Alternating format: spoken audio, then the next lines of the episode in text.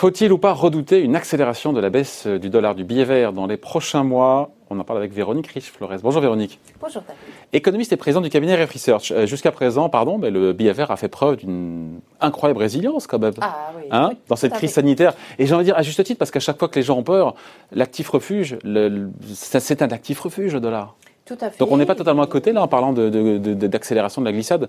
D'ailleurs, que disent les chiffres d'ailleurs De combien il s'est déprécié le dollar depuis le début de la crise quand on regarde par rapport à toutes les devises ou l'euro et où l'euro? Euh, Alors tout dépend euh, ce qu'on prend comme, euh, comme référence. Le taux de change étroit du dollar qui est un représentant d'un panier de, enfin la variation du dollar contre un panier de devises émergentes, l'indice ICI, ICE, lui finalement est monté et a redescendu, est redescendu sur pas par rapport aux, devises émergentes, au global, aux grandes devises, toutes les devises. Bah, toutes les devises, on est, euh, on est sur un taux de change élevé, et notamment en termes réels, c'est-à-dire quand on compare euh, des taux de change, qu'on révise par rapport aux écarts d'inflation, là on est presque sur un plus haut. Hein.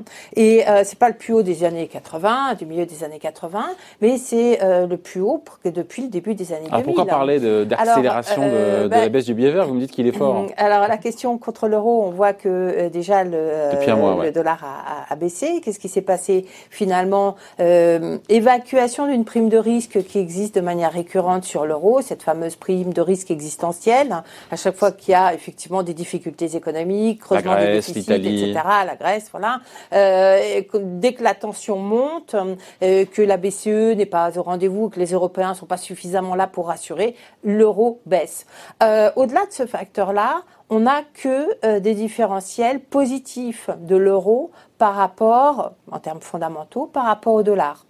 Prenons l'exemple des, des, euh, des, situations de balance courante, très fort excédent en Europe, ah, énorme déficit euh, aux États-Unis. Alors c'est pas nouveau, mais normalement c'est pas euh, ça. Euh, ça le devrait déterminant faire pour moi du taux de change, c'est le différentiel de croissance et le différentiel de taux d'intérêt. Voilà. Ils ont toujours été en faveur des Américains. Alors jusqu'à présent, justement, cette problématique des balances courantes, elle était compensée par l'excès de croissance qui est indéniable et euh, persistant aux États-Unis. On a eu une année et demie en 2017 à peu près où euh, la zone euro a fait mieux que les États-Unis. Ça n'a pas, duré longtemps. Ça n'a pas duré longtemps. Et puis surtout le différentiel de taux d'intérêt. Aujourd'hui, qu'est-ce qui se passe Dollar mieux rémunéré, juste bien évidemment. Que hein, le, le directeur de la Réserve fédérale américaine, qui était, même s'ils étaient très bas, ils n'étaient pas en territoire négatif, ils étaient très supérieurs à ce qu'avait la zone euro. Et puis les taux futurs, toute la courbe des taux en, en réalité, qui rémunérait beaucoup mieux euh, le dollar. Donc, euh, finalement, ça a suffi effectivement à tenir le, le billet vert hum, jusqu'à euh, jusqu'à ces derniers temps où effectivement on voit qu'il y a un petit coup de faiblesse, notamment à l'égard de l'euro et plus généralement. Alors plus généralement, c'est difficile parce que les pays émergents, eux, sont plutôt affaiblis, ont plutôt vu leur taux de change s'affaiblir contre le dollar. Mais si on raisonne par rapport aux pays développés, effectivement, on voit bien qu'il y a, euh, il y a, ça commence à, gripper. Et pourquoi ça grippe? Ben, euh, Il y a toujours un déficit courant euh, très important euh, aux États-Unis. Il n'y a plus les écarts de croissance favorables. Ce ah, il n'y a plus les écarts.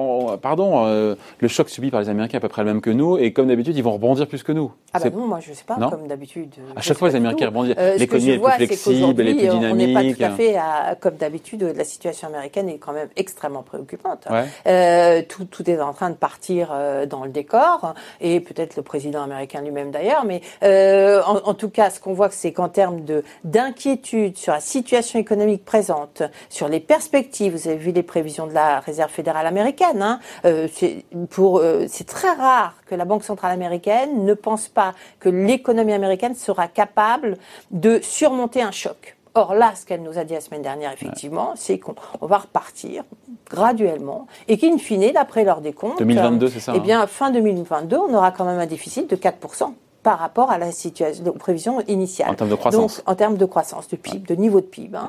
Euh, et, euh, et, et, donc, ça montre effectivement qu'il y a des doutes. Et pourquoi il y a des doutes? Parce qu'effectivement, contrairement à l'Europe, où on a quand même bien géré plutôt bien géré cette crise, notamment en termes de chômage. Aux États-Unis, c'est la flexibilité américaine, sauf que quand vous avez 20 millions de chômeurs, plus de 20 millions de chômeurs, du jour au lendemain, eh bien, toute la question est de savoir combien de temps on va mettre pour récupérer. Les, chiffres, les chiffres qu'on a eu sur l'emploi étaient meilleurs qu'attendus sur le chiffre de, de mai. Hein.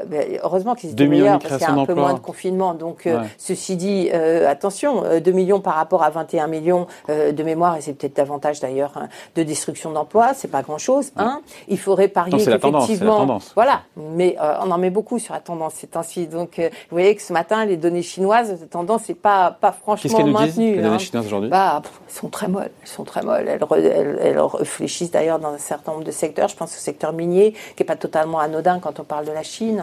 Euh, donc, on voit bien que c'est très lent. Il y a reprise, mais elle se fait, comme j'ai titré d'ailleurs, piano piano, et certainement pas ce qui le, ce que nous illustrent ces données-là, c'est qu'on n'est pas en phase de rattrapage, c'est-à-dire de croissance qui permettrait effectivement de gommer, d'effacer les pertes. On n'y est pas, et au mieux, on aura euh, donc d'ici un an et demi, deux ans, euh, effacé graduellement ces pertes. Ça veut dire que l'économie américaine également est tout à fait dans ce euh, dans cette situation-là, un peu plus grave parce qu'on a d'ores et déjà beaucoup plus de chômage. D'ores et déjà, Donald Trump est en train d'annoncer la fin des des subventions aux chômeurs fin juillet puisqu'il considère effectivement que ça, ça désincite les, les, les, Américains à retourner au travail. On a euh, un, alors un gros paquet fiscal, effectivement. Maintenant, quand vous regardez dans le détail, notamment les avances euh, économiques, hein, qui sont plutôt le critère qu'on retient, qu'on essaye de retenir, parce que sinon on compte des dettes, etc., comme vous l'avez exprimé tout à l'heure. Hein. Euh, quand on regarde les annonces, enfin les, avances, on dit il y a, y a davantage. Euh, dans ce davantage, en revanche, il y a énormément euh, de dépenses pour l'hôpital, qui sont des dépenses d'urgence, qui sont absolument pas des, des, des, dépenses qui vont alimenter la reprise demain. Mm. Euh, il y avait ces, cette aide aux chômeurs, qui est absolument nécessaire, mais qui va s'arrêter au mois de juillet.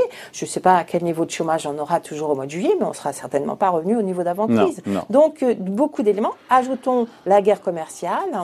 Et, euh, et alors, pour revenir au dollar, les anticipations de la Fed qui nous disent, euh, eh bien, il y aura plus de hausse des taux d'ici d'ici fin 2022.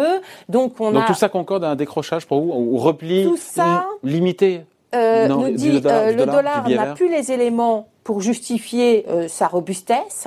On est dans un contexte très de grande incertitude et face à cela, il y a une Europe qui est en train peut-être de marquer des points des mm. petits points qu'on essaye pouvoir voir valider dans les prochaines semaines. C'est notamment l'accord euh, sur la, les propositions de la Commission. Hein.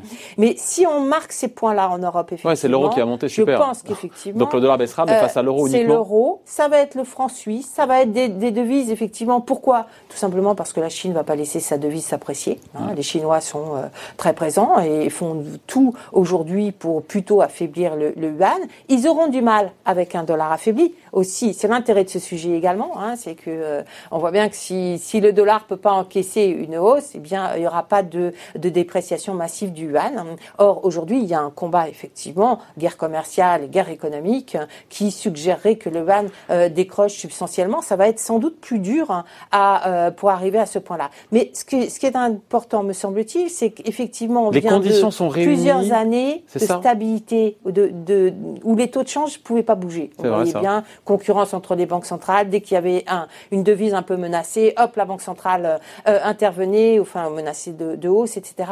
Et on avait l'impression que tout était figé. Il me semble qu'aujourd'hui, avec cette fragilité de l'économie américaine, ces incertitudes, la disparition des facteurs de soutien du dollar, on peut avoir. Donc c'est ça, les conditions sont réunies pour que le dollar baisse, repli limité ou pas, décroche, décroche. La hausse. Sauf que pour que ça se produise, il faut qu'il y ait des candidats euh, d'autres monnaies qui montent. Exactement, ça veut dire des banques centrales qui soient complètement libres également. Est-ce que la BCE a vraiment la force de frappe d'agir pour euh, empêcher une appréciation de l'euro si du côté politique on va plutôt vers quelque chose qui rassure les investisseurs mm. et qu'on peut accueillir euh, favorablement? J'en suis pas sûre. Voilà, tout ça pour dire qu'effectivement, je pense que le contexte des marchés d'échange redevient un casse-tête et potentiellement peut être euh, effectivement porteur de, euh, de surprise. Voilà. C'est le point de vue et la conviction de Véronique Riche-Flores, donc économiste et qui est présidente du cabinet RF Research. Merci beaucoup. Bonne journée. Merci David.